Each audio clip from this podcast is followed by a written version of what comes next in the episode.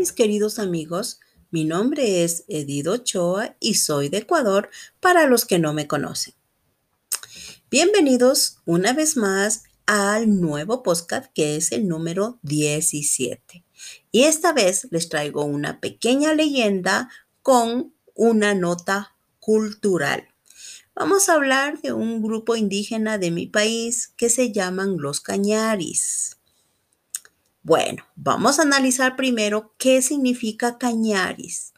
Esta palabra cañari viene de can, que significa culebra, que puede ser serpiente también, y de ara, que es guacamaya. Guacamaya es un pájaro hermoso, muy grande, con muchos colores. Para algunos lingüistas significa descendiente de la culebra y de la guacamaya. Estos animales fueron considerados sagrados y existen leyendas y decoraciones en sus artesanías y vestimenta.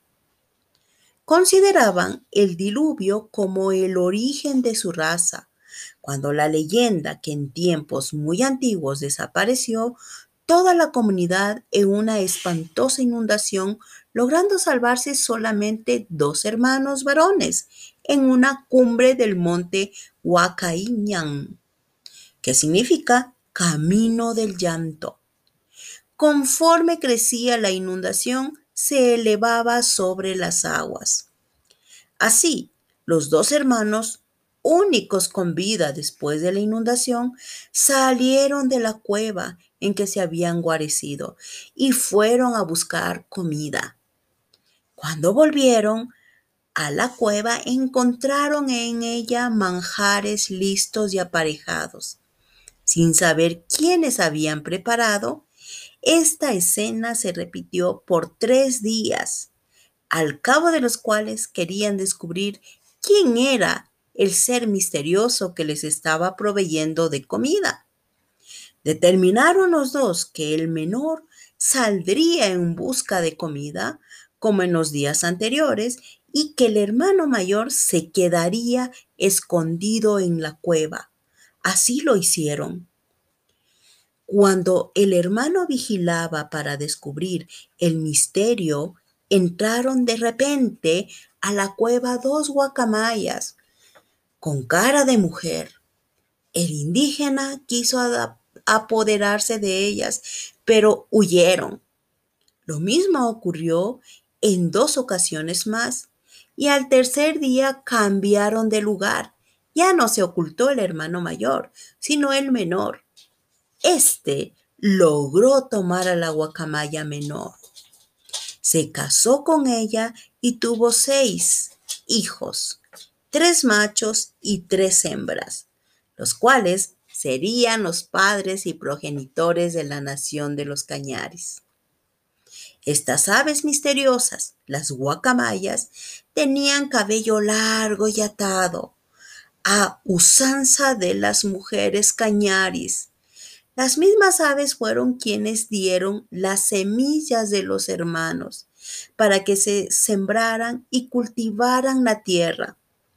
Estimulados por esta tradición religiosa, los cañaris adoraban con una divinidad particular al cerro Huacay Ñan, que se halla hacia los términos de la provincia de la Suay en la gran cordillera oriental sobre el pueblo de Sig, porque suponían que de allí habían salido sus progenitores y le hacían sacrificios, arrojando a ella oro en polvo.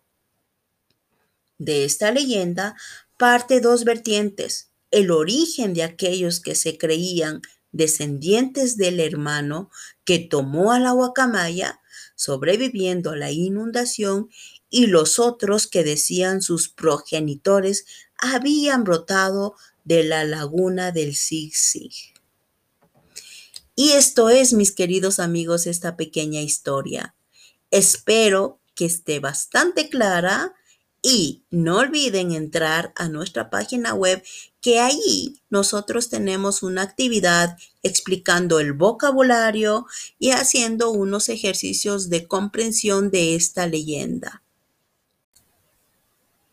Pueden escucharnos en Spotify, iTunes, en YouTube, en Instagram y en nuestra página web que es en www.espansol.com. Hasta pronto.